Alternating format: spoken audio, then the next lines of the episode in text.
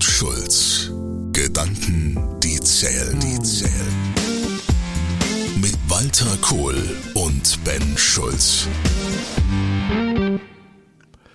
Unternehmenskultur. Es ist doch fast alles nur eine Frage der Kultur. Unternehmenskultur. Ein bisschen hier Werte, ein wenig hier Vision und nicht vergessen die Mission. Kommunikationskultur? Geschweige denn eine konstruktive Konfliktkultur. Vielleicht. Keine Ahnung. Ja, wir hören und lesen, dass auf der Metaebene es wichtig ist, eine gute Unternehmenskultur zu besitzen. Aber der Weg von der Metaebene zum Kühlschrank ist manchmal ganz schön weit. Die Challenge. Ist Kultur also nur so ein Softie-Thema, ne? Irgendwas für weichgespülte Geschwätz? Oder ist Kultur ein echter EBIT-Treiber? Mein erster oder einer meiner ersten Arbeitstage war im Sommer 1990 nach der Uni habe ich in einer New Yorker Investmentbank bei Morgan Stanley angefangen. Wir saßen alle da mit gehörig, gehörig Fracksausen, will ich mal sagen, was denn uns nun erwartet. Und gleich am ersten Morgen in dem großen Saal, 70, 80 Newlies waren da drin, die neuen, ging die Tür auf und es wurde ein naja, ich sage jetzt mal mit 90er im Rollstuhl hereingerollt. Eher ungewöhnlicher Anfang. Und dieser Herr stand dann, saß im Rollstuhl auf einem kleinen Podest vor uns, ergriff das Mikrofon und guckte uns an und fing damit an zu erzählen, wie er in den 50er, 60er und 70er Jahren für Morgan Stanley gearbeitet hatte. Und berichtete aus diesen Zeiten, die natürlich Anfang der 90er archaisch weit hinten waren. Und ähm, er erzählte uns über den Unternehmensgründer, über JP Morgan. Und das Credo von JP Morgan, das da hieß, Doing a First Class Business in a First Class Way. Nochmal, Doing a First Class Business in a First Class Way. Das hat er uns in wenigen Worten dargestellt, sehr auf den Punkt. Und dann hat er gesagt, und dazu braucht es eins, das ist das zweite Zitat, was mir noch hängen geblieben ist, You guys, you need a can-do attitude. Also lange vor dem Obamaschen Yes, we can, einfach dieser einfache can-do attitude. Du kriegst das hin, Haltung.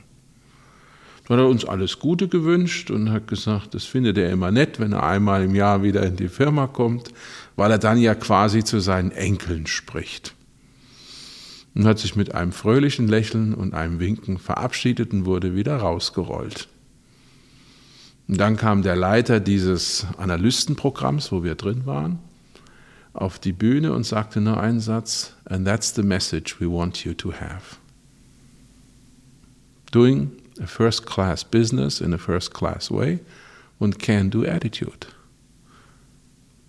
Das hat mich damals noch nicht so bewegt, aber wie ich dann angefangen habe zu arbeiten dort und waren harte, raue Arbeitsbedingungen, endlos viele Stunden, ist das immer wieder ein Thema gewesen.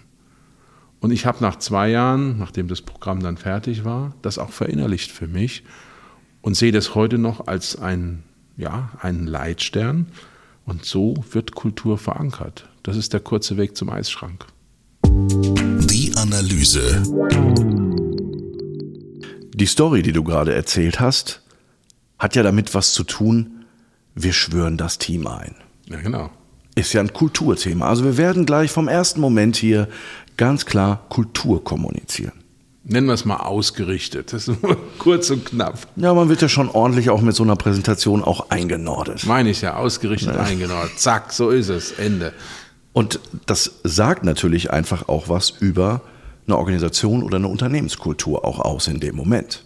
Mehr als Hochglanzbroschüren und irgendwelcher, äh, wie auch immer, geartete Schnickschnack. Marketing Blimbling, ne? Ja, so. genau. Das, das brauchst du nicht auszulegen.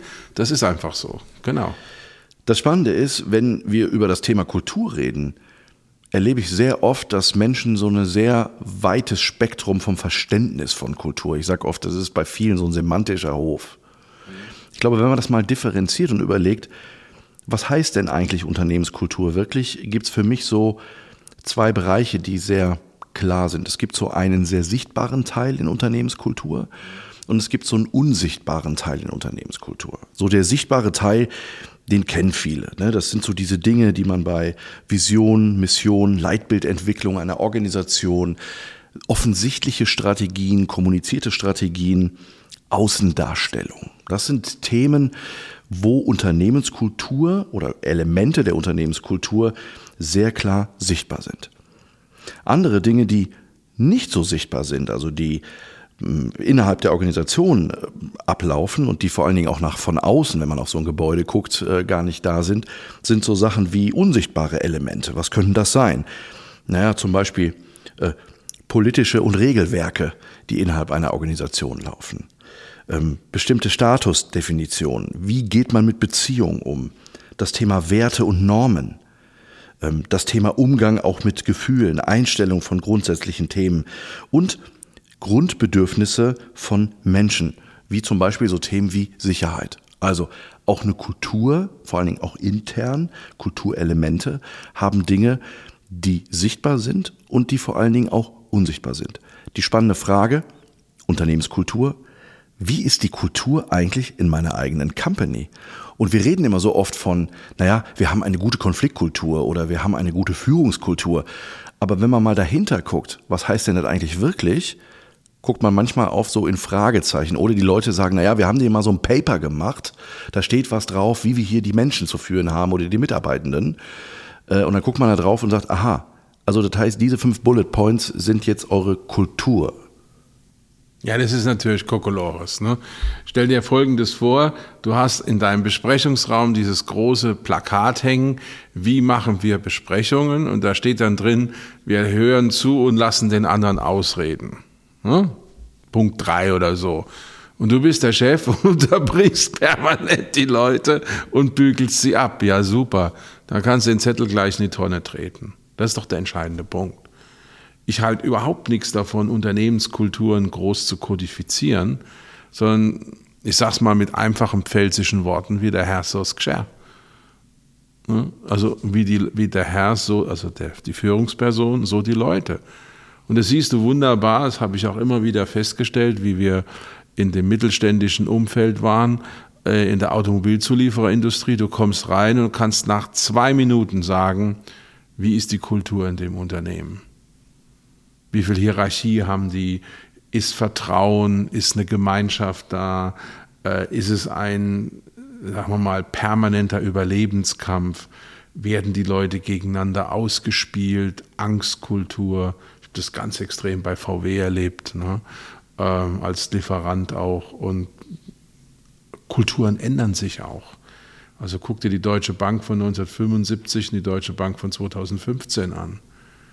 Allein die Zahl der Rechtsstreitigkeiten und der Strafzahlungen sprechen ja für sich, dass da eine gewisse kulturelle, nennen wir es mal, Weiterentwicklung stattgefunden hat. Ja, gut, man kann um alles irgendwie eine rote Schleife binden. ich bin ja ein höflicher Mensch, ne? Aber es ist schon so, es ist natürlich auch, ähm, das ist auch wieder so ein Thema Unternehmenskultur. Das hat ja in den letzten Jahren ja auch so einen großen Hype irgendwie gehabt. Ne? Also äh, vor allen Dingen auch mit dem Thema, wenn es um das Thema Werte geht, äh, dieses, diese Hype-Entwicklung. Ne? Wir müssen werteorientiert führen, wir müssen werteorientiert verkaufen, wir müssen werteorientiert in irgendeine Richtung äh, Teambuilding machen, werteorientiert hier und und und, was ja wichtige Anknüpfungspunkte sind, aber ich habe manchmal auch so das Gefühl, das wird auch oft irgendwie so als Alibi auch benutzt. Ja klar, wir haben es dann abgearbeitet, diesen Punkt. Und das finde ich ist genau der Moment, wo Kultur in Anführungszeichen in die Sackgasse führt. Kultur ist kein Projekt, es ist eine Frage des Seins. Das Ergebnis. Wir sitzen im Besprechungsraum und besprechen ein großes Kundenprojekt. Und es ist nicht ganz klar, was der Kunde an verschiedenen Punkten will. Und da gibt es die Meinung A von einem Mitarbeiter und die Meinung B von mir als Chef. Aber die schließen sich gegeneinander aus. Am Ende muss eine Entscheidung her. Und auch wenn im Raum so ein Mehrheitsgefühl ist, eigentlich ist A besser wie B, setze ich B durch, weil ich bin ja der Chef. Gott. Zeitsprung. Sechs Wochen später, wir stellen fest, B war Mist, A wäre besser gewesen. Wir haben wieder unser Projekt Wochen-Review-Meeting. Wie gehe ich damit um?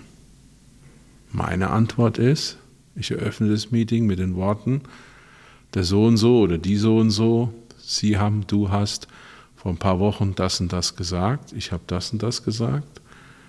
Wir haben dann entschieden, beziehungsweise ich habe entschieden, dass wir B machen. A wäre besser gewesen. Ich muss sagen, das war ein Fehler. Tut mir leid, dass ich jetzt auch damit diese Probleme, Mehrarbeit, Nachtschicht, was auch immer, im, im, im jeweiligen Projekt verursacht habe. Ich muss daraus lernen, wir müssen daraus lernen. Seid mir nicht böse, bitte. Das ist Unternehmenskultur. Das ist natürlich eine Form, also ich sag mal, in 90 Prozent, um bei dieser Story zu bleiben, in 90 Prozent würde das ja anders ablaufen, weil man äh, ja als derjenige, der die Entscheidung getroffen hat, äh, dieses Spielen von Verantwortungsübernahme an der Stelle äh, nicht sauber entwickelt und viele von Mitarbeitenden natürlich eher feststellen, sagen, naja, entweder die Führungskraft redet sich raus, übernimmt keine Verantwortung oder wir setzen noch einen drauf, es kriegt ein anderer Mitarbeiter noch einen auf den Deckel. Oder die Verantwortung wird über linke Tricks verschoben. Das ist ja dann die nächste. Ja, ja, genau. Und das ist natürlich eine Art, das ist ein Punkt äh, im Punkto Kultur, die natürlich aber überhaupt nicht einfach ist. Ne? Also deswegen auch dieses Thema, naja, Kultur, diese Kulturthemen und äh, wir machen jetzt auf Change und wir machen jetzt einen Kulturwandel in der Organisation und und und. Aber wenn wir das mal ganz einfach runterbrechen auf so ein Beispiel, was du gerade genannt hast, stellen wir auf einmal fest, naja, ähm, das sind die Momente, die Kultur zeigen und Kultur verändert sind, wie wir im Umgang mit Menschen und Situationen in den unterschiedlichen Dingen damit umgehen und ähm, äh, wie wir diese Dinge auch leben und wie wir zum Thema Verantwortung oder Verantwortungsübernahme auch in den jeweiligen Situationen dann dementsprechend handeln. Kultur ist immer konkret. Sie ist nicht abstrakt, davon bin ich überzeugt.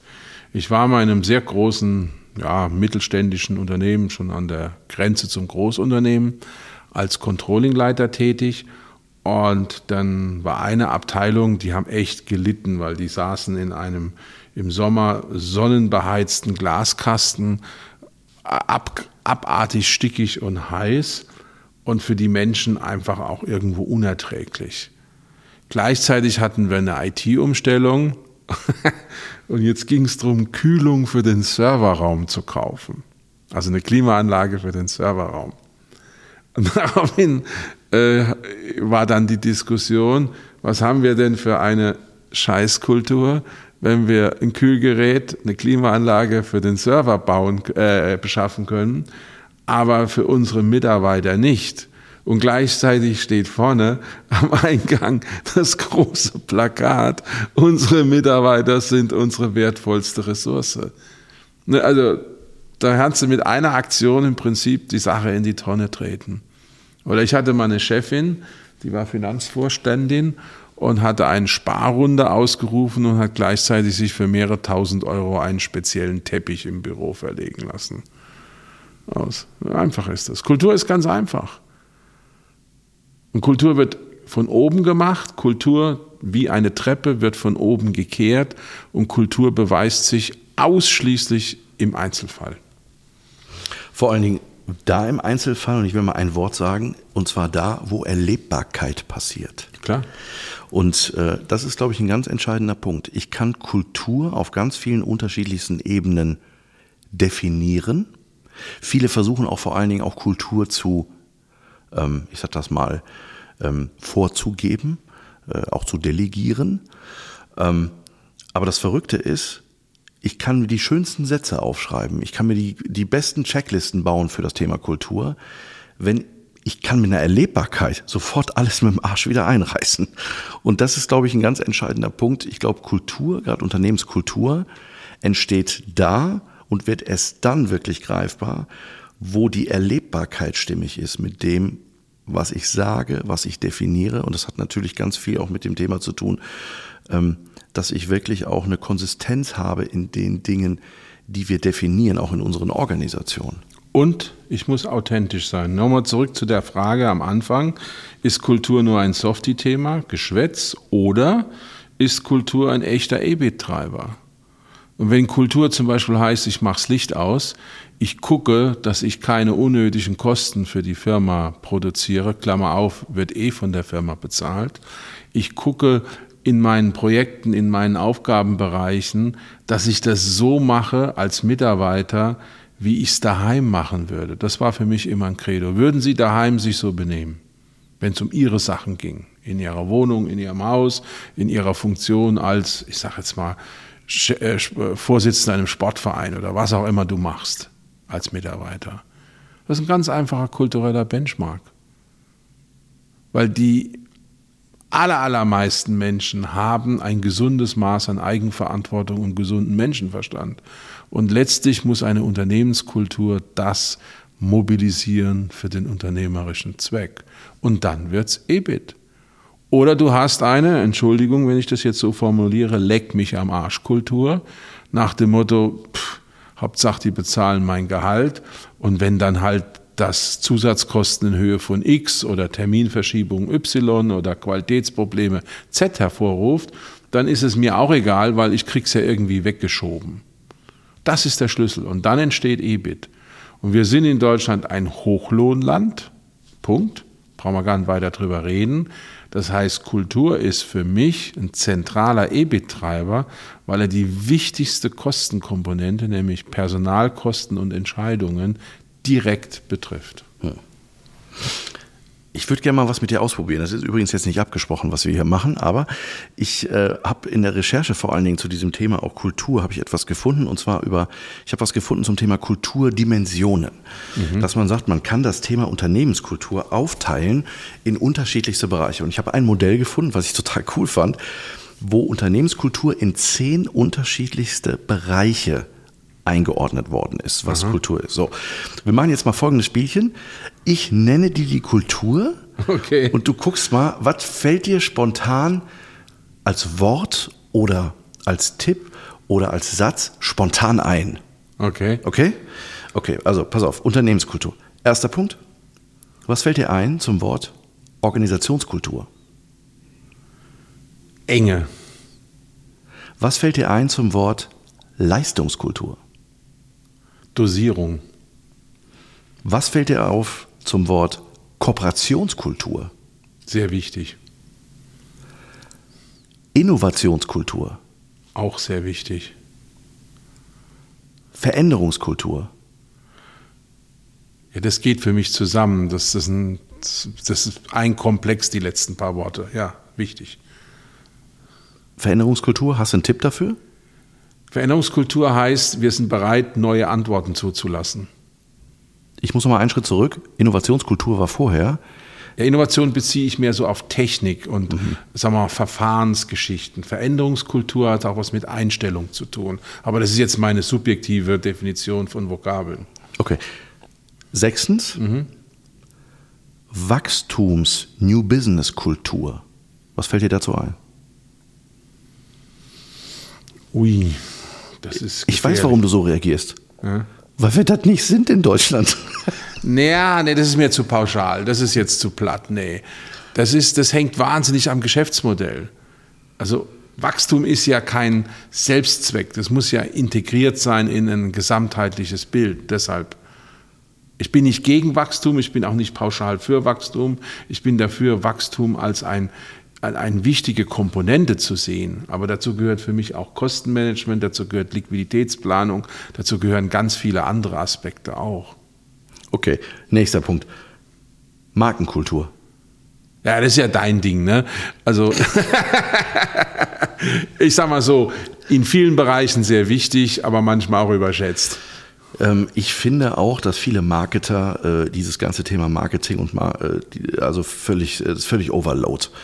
Ähm, das, was ja viele, wo mich ja wenige äh, wirklich für mögen, ist die Aussage, dass ich sage, naja, äh, Marketing ist eigentlich erst das letzte Bausteinchen in der Nahrungskette hinten. Genau. Ähm, und äh, ein Riesenproblem ist, dass, und das hat man oft im Mittelstand vor allen Dingen, dass Marketing und Vertrieb nicht miteinander arbeiten, weil die einen sagen, das sind die kreativen Fuzis und die anderen sagen, die haben keine Ahnung vom operativen Geschäft. So, ne, das ist so dieses. Ja, das ist ja dann wieder ein Kulturthema. Am, Ja, am Ende genau. des Tages, die muss man zusammenschmeißen. Aber dann bitte auch noch mit den Produktionsleuten und denen, die After Service machen. Und dann hast du nämlich eine gesamtheitliche Kundensicht. Okay, so, nächster. Stakeholder Beziehungskultur. Also, wenn ich sowas höre, das ist für mich total abgehoben. Äh, ich sage einfach miteinander. Ne? Je nachdem, wer meine Stakeholder sind. Und äh, das ist mir zu abstrakt. Okay. Vorletzter. Kommunikationskultur. Das ist ganz, ganz wichtig, weil die Kommunikation, die Art und Weise, wie wir sprechen und zuhören, das ist ja beides Kommunikation, äh, ist im Prinzip der Kern unseres Umgangs miteinander. Letzter. Führungskultur. Das ist die Summe der Dinge, die du vorher hattest. Das ist sozusagen der Rahmen, der sich um diese anderen Punkte spannt.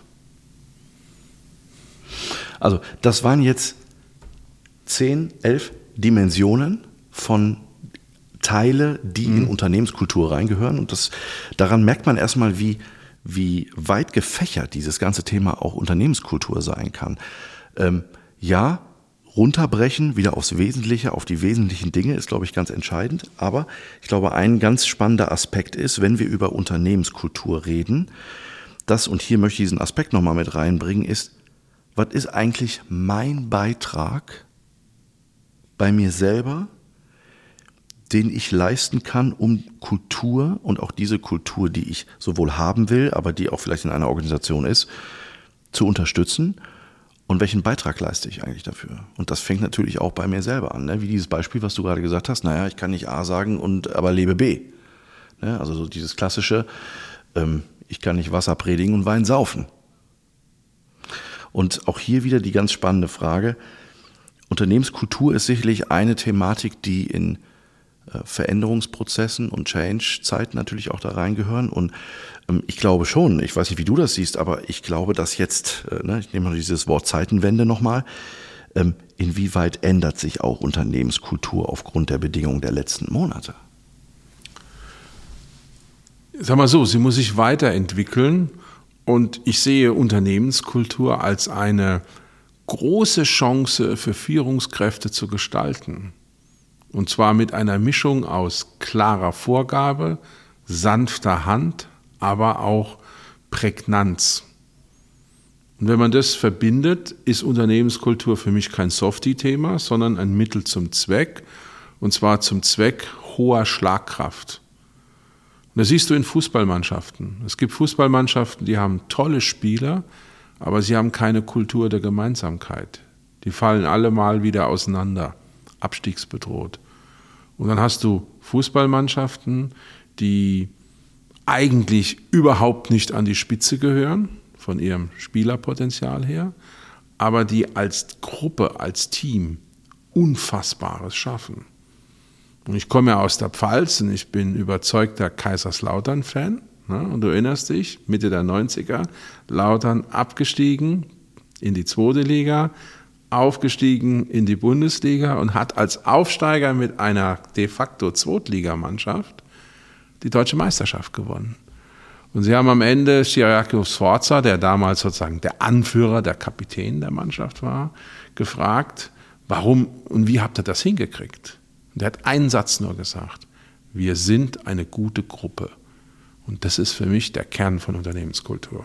Und das ist EBIT. Und Schulz. Gedanken, die zählen, zählen. Mit Walter Kohl und Ben Schulz.